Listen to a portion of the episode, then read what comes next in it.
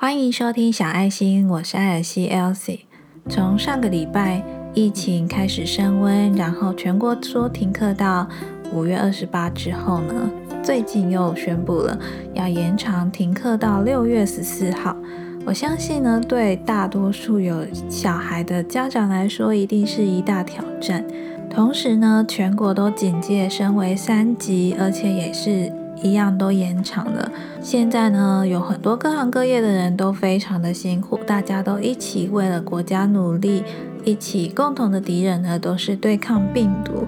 所以无论呢我们再闷，生活再多不便呢，我们也是要一起呢好好的防疫下去。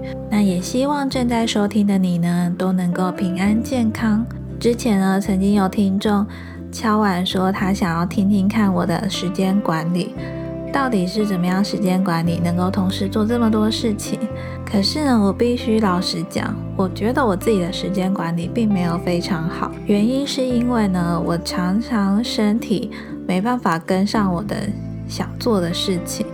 也就是说呢，我生理因素呢占据了我大多数的时间。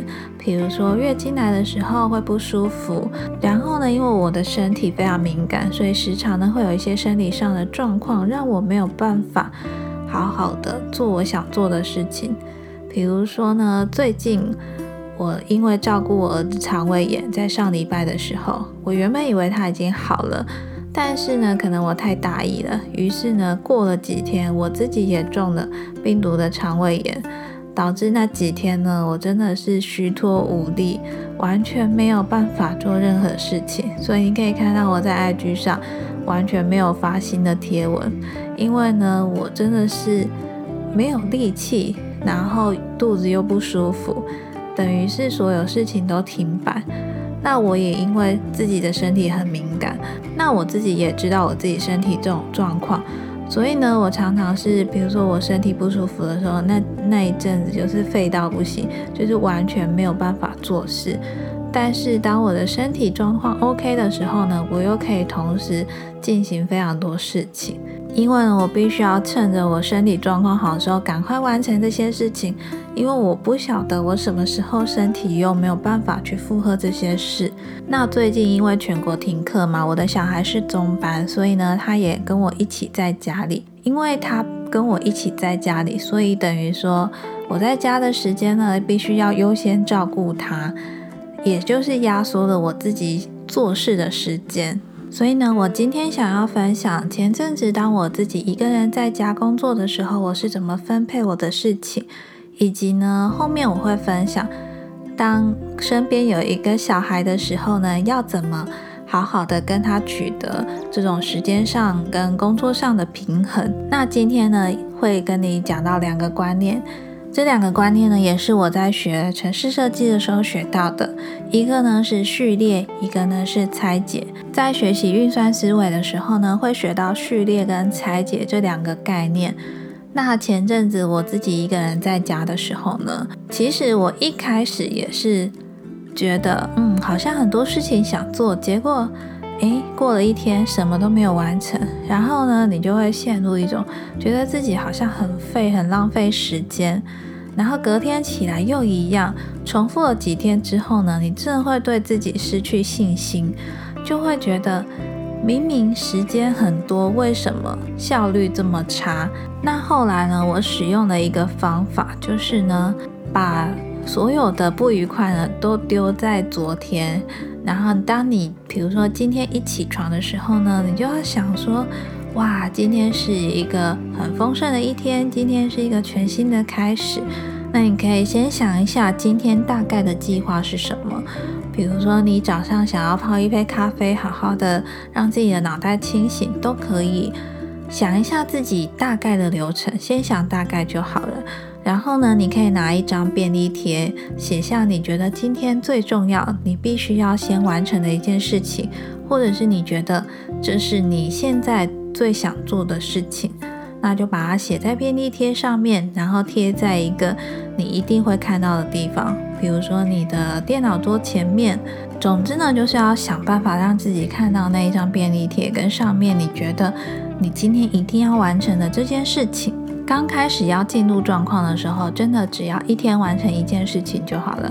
比如说，你今天决定你要写一篇文章，那你把那篇文章写完之后，你就等于完成了今天最重要的事情。这个最重要的事情呢，无论是你生活上的事情，或者是缴账单都好，任何一件小事情，或是反正就是你觉得你必须要完成，或是你最想做。的事情都可以，因为呢，一旦你完成了，你就会有一种我今天终于有做到一件事情的那种成就感。那你习惯了这个方式之后呢，你还可以再新增事项。重点就是呢，不要一开始就为自己列下了第一点、第二点、第三点、第四点、第五点，列了太多点，结果呢，你会发现，天哪，我连第一点、第二点都没做完。这样呢，你反而会让自己有挫败感。那后期呢，我比较习惯这种方法之后呢，我会在一个备忘录上面记载我今天做了什么事情。比如说，我今天写了一篇文章，我发了一篇 IG 贴文，那我就会把它记下来。今天我写了一篇文章，今天我发了一篇 IG 贴文，这样子呢，你在回顾的时候，你就可以很清楚知道自己哪几天完成了哪些事情。一来呢，你可以避免。忘掉你还没有做的事情。二来呢，你就会觉得，嗯，其实我还是做了蛮多事情的，不会那种虚度光阴的感觉。那无论呢，你是在家工作啊，或是一个人待在家里要调整你的作息，我觉得都可以用这种方法。那首先呢，你必须要先把你一天的行程表大概的想一下，我早上起床要做什么，中午要做什么，下午晚上。个别要做什么事情，或者是你想要休息，你也可以把它写下去。这种安排自己一天的行程表呢，就是用序列的这种方式，来让自己呢一目了然，自己一天的行程表大概是什么。其实你不用写的很详细，你只要写个大概就好了。通常呢，我就是早上会安排一件事情，然后下午安排一件事情。那原本。下午五点就去接小孩下课嘛，晚上就是家庭时间。然后可能在早上的事情中呢，我就会看一下我今天的便利贴写的有什么重要事情要做，那我就先完成它。完成它之后呢，我就会想说，我还有没有什么第二个想做的事情？那如果时间允许的话，我就会继续做。那如果我觉得还要一段时间的话，我可能就会先休息，准备午餐，然后把这件事情呢留到下午再来完成。那假设呢，你今天要完成的事情呢，是一件困难度比较高、比较需要很多项目才能够完成的话呢，你就可以用拆解这个方法。拆解呢，就是把一个很大问题呢，把它切开来、切开来，拆解成各个小问题，从小项目、小项目去完成，然后组合成一个大项目。举例来说，好的，像我如果想要发一篇 IG 贴文，那我可能就会构思一个灵感。然后呢，你可能把文字的部分先写好，然后呢，另外一个小项目呢，可能就会去做这个贴文的图片。那你就不用急着一次都要把它们完成，你可以分成文字方面先做好，再做图片，然后呢，再上传，再发布，把需要花很多时间的，或是需要项目很多的事情呢，拆成小项目、小项目的去完成。这个呢，就是使用到拆解的概念。那因为后面呢，我会分享我自己在家带小孩的心得，所以呢，如果你还不是这个族群的话呢，在这边我有一些宅在家的建议呢，想要提供给你做参考。第一个我觉得很实用的呢，就是学会一些料理的技巧，因为现在大家都防疫在家嘛，你只要出门呢，就有可能会有一些风险。那要么你吃饭外食，平常外食的人呢，可能就会去外带啊，或是叫 Uber Eat 外送。但是其实这样子累积下来呢，那个餐点费也不便宜，我是自己这么觉得。那我一开始在我还没有结婚之前，其实我也是不会下厨的人。我是因为生了小孩要为他做副食品呢，我才开始慢慢学习下厨的。不过呢，依我一路学习下厨料理的这些心得走来呢，我觉得这个技能呢是一个你学起来之后呢，你终身受用的一项技能。而且现在其实有非常多影片啊，都有教你怎么样简单的料理。所以呢，我觉得如果你刚好在家里有时间，然后你也不想要出去有这些风险的话呢，在家你也可以好好的学习一些料理的技巧。那要从哪里开始学起呢？我建议呢，就从你最喜欢吃的东西开始学起。比如说，如果你很重视早餐，那你可能就可以在家弄点早餐。早餐呢，相对来说比较好入门。比如说，你就是吐司夹蛋，那你只要学会煎蛋就好。那可能煎个火腿，或者是煎个里脊肉，或者是现在很流行的那种对折饭团。我觉得这些呢都还蛮容易上手，也蛮容易学习，也不容易失败。那假设你是一个非常喜欢吃某种料理的人，比如说意大利面，那你就可以从意大利面开始学。学料理呢，不是要你每天在家三餐做家庭主妇，只是呢，如果你学会这些料理技巧呢，至少你不想出门的时候，也不想吃外面的东西的时候，你还可以吃自己煮的东西。所以呢，我还蛮推荐你学习料理这个技能。那另外呢，在家如果没事也不想追剧的话，其实也可以看看书。现在呢，有非常多线上的学习资源。除了之前我在 IG 推荐过的台湾云端书库之外呢，我最近又发现了一个非常棒的资源。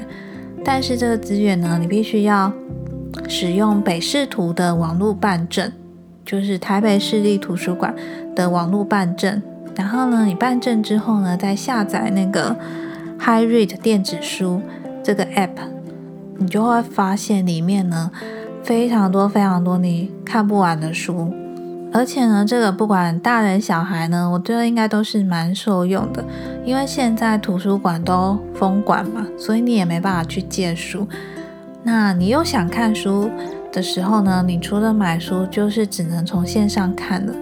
那因为为什么要推荐你一定要从北视图办证呢？因为北视图的线上图书资源是最丰富的，所以如果你也是非常喜欢看书的人的话呢，就很推荐你使用这个 Hi Read 电子书的 App，然后呢到北视图的网络办证，网络办证就可以了，不限是台北市民。讲完了一个人的在家时间分配，其实我觉得一个人在家。算是除了无聊之外，其实相对来讲蛮好打发时间的。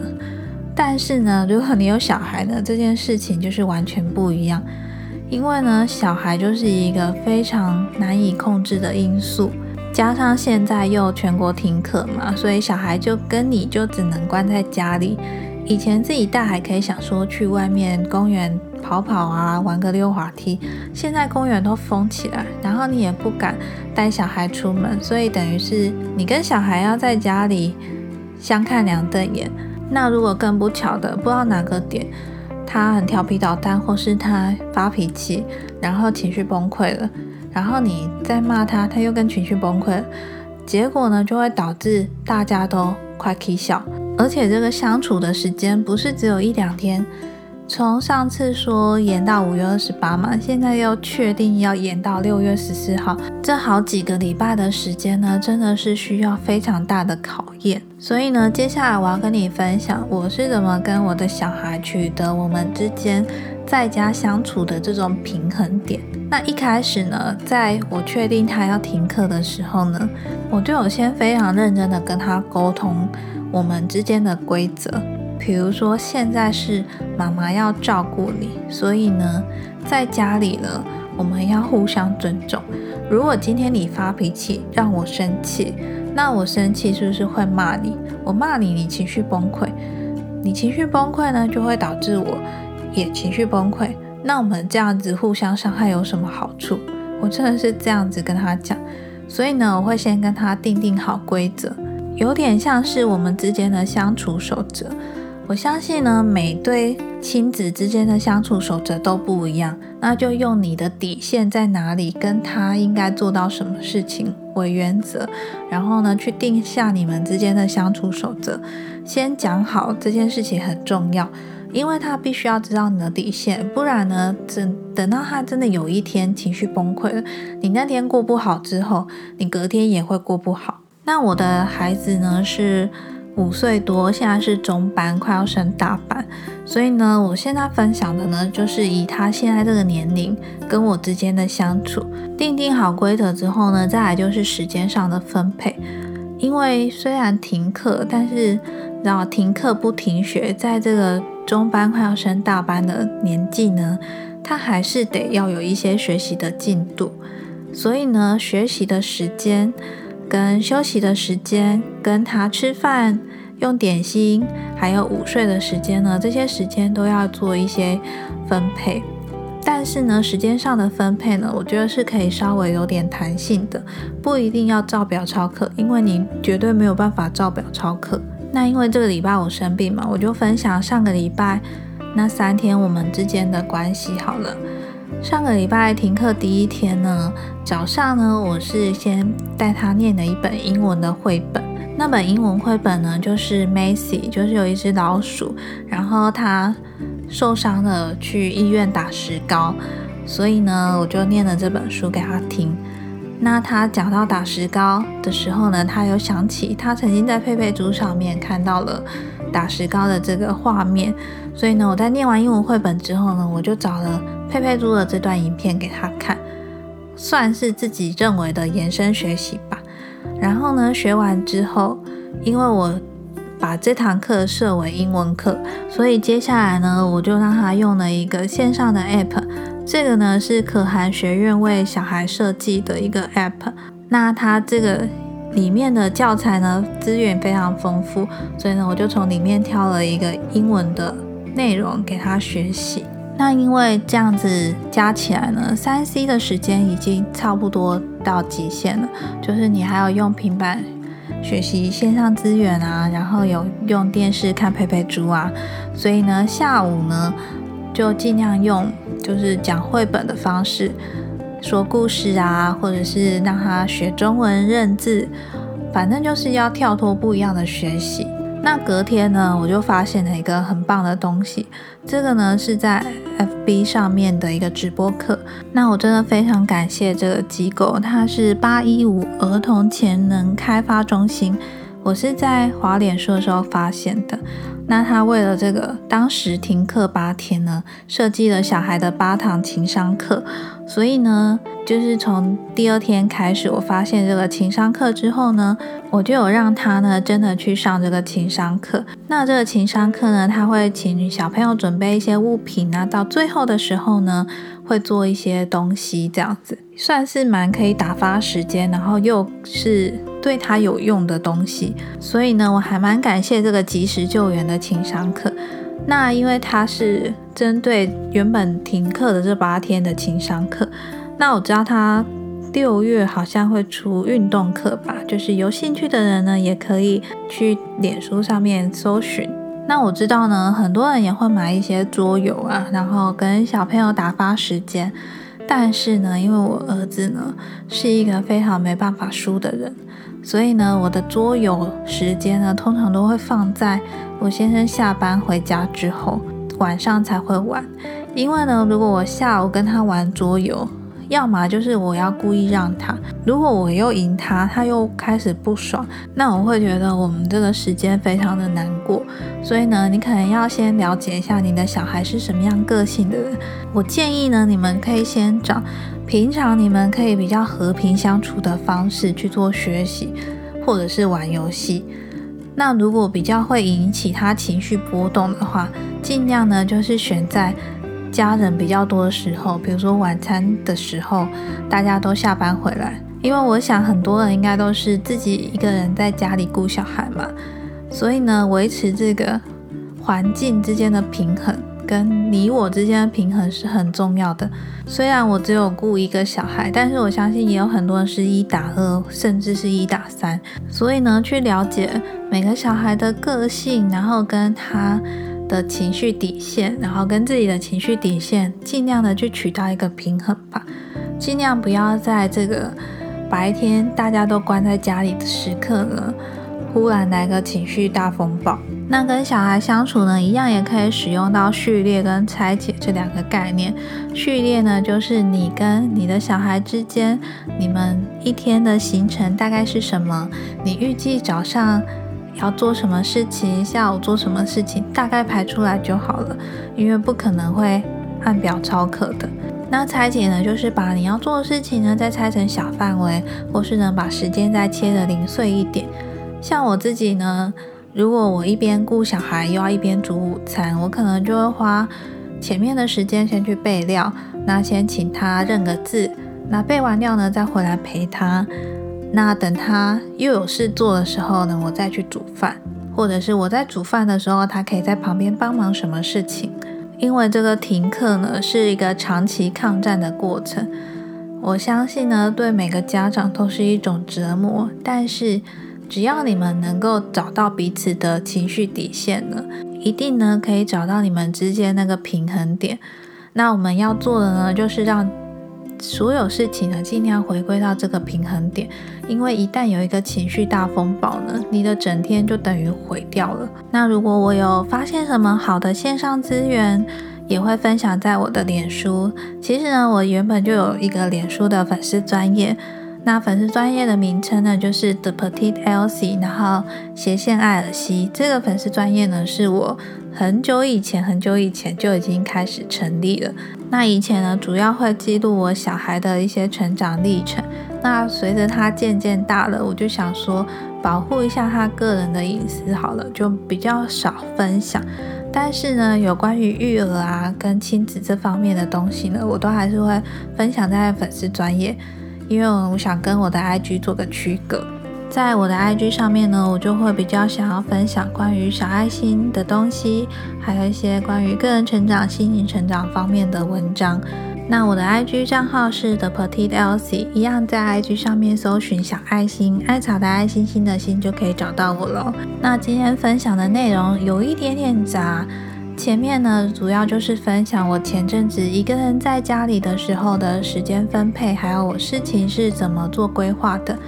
那因为最近真的是忙着照顾小孩，所以呢，后面我就想说，一定有非常多人跟我一样，也是不得不接受这个结果。所以呢，我就想分享一下我自己在家带小孩的一些心得。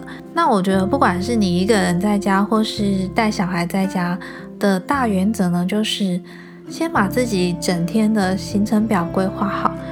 但是就是大概规划就好，然后再来呢，一定要知道自己的底线在哪里。还有，如果你带小孩的话，一定要让小孩知道我们的相处守则在哪里，大家不要互相踩线，相安无事。不过，如果你的小孩呢是属于还是幼儿的话，这个可能就另当别论了。幼儿就是需要全天候、无时无刻的爱。那今天主要分享的两个概念呢，就是序列跟拆解。如果呢，你想要安排你自己的事情的话呢，你可以先用序列，把自己想做的事情，比如说你一天的行程表写出来，或是一周的行程表写出来，或是一件事情从要做什么、要怎么做开始，然后慢慢的都写出来，然后再来呢，就是用拆解的概念，把比较困难、比较大的问题呢，拆成每一个小部分、小细节、小项目。然后呢，先把这些小项目、小细节完成，把这些都完成之后呢，你的问题也就解决了。希望呢，今天的分享呢，能够对你有帮助。那我今天所提到的资讯呢，我都会放在详细资讯栏。如果你喜欢这个节目，记得订阅、关注小爱心，分享给你身边还有有同样困扰的朋友们。那如果我的分享对你有帮助的话，别忘了帮我到 Apple Podcast 下方打五星评分，并且留下你的收听心得以及给我的留言。每一个五星评分跟每一则留言呢，我都会仔细看过，并且真心的感谢你。那如果你还有想听什么样的内容的话，也都非常欢迎你到 IG 私讯给我，或是到 Apple Podcast 下方留言告诉我哦。另外呢，想跟你们说，因为我现在全天候要照顾我的小孩。所以呢，我都只能半夜偷偷录音。我希望呢，我还有时间可以维持我的 IG 发文跟我的小爱心更新。不过呢，如果真的找不到时间录音，没办法准时更新的话呢，这阵子还麻烦你们体谅一下。那也祝你们一切都健康平安，在家里好好的防疫，大家都健康。最后呢，真的非常谢谢你的收听。小爱心呢是一个关于自我觉察、心灵成长、自我成长的节目，每个礼拜四晚上七点都会准时更新，记得准时来收听。那今天的节目就到这边喽，我是艾尔西 Elsie，我们下周四见喽，拜拜。